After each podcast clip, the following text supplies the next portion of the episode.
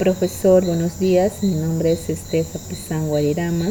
En esta oportunidad daré a conocer un tema importante, titulada La pesca en la Amazonía peruana.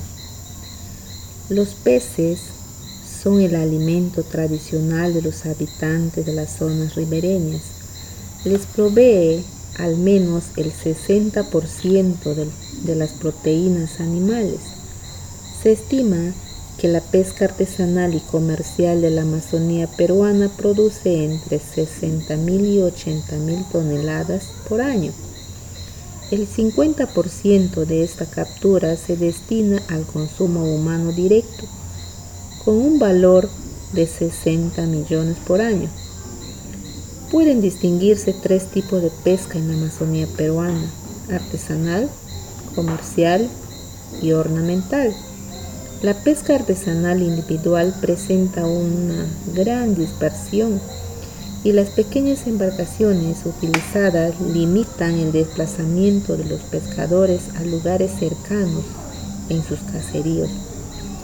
Los aparejos de pesca más usadas son simples y el producto de la captura es consumido principalmente por los pobladores de los caseríos ubicados a lo largo de los ríos. La pesca comercial tiene como base las ciudades más grandes como Pucallpa, Iquitos y Orimaguas y utiliza aparejos de pesca diseñados para la captura de gran número de peces. Las embarcaciones relativamente grandes permiten viajes de hasta 30 días.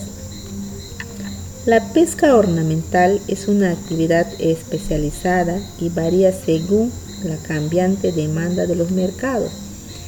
En conclusiones, la pesca en la Amazonía peruana es tan antigua como el hombre que la habita.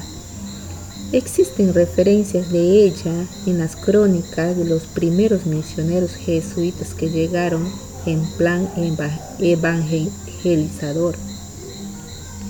En la región Loreto, el desembarque total, incluyendo pescado fresco, preso y seco salado se han incrementado significativamente en los últimos años desde 8.713 toneladas en 1984 hasta 17.255 toneladas el 2008. El programa de cooperación FAO, Banco Mundial y el Departamento de Pesca de la FAO llevaron a cabo en 1998 un análisis sobre el manejo de la pesca y la biodiversidad acuática del Amazonas, donde se llegó a la conclusión de que todos los recursos pero pesqueros de la cuenca necesitaban un manejo adecuado en mayor o menor medida y su ambiente acuático debía de ser conservado para sostener la pesca. Gracias.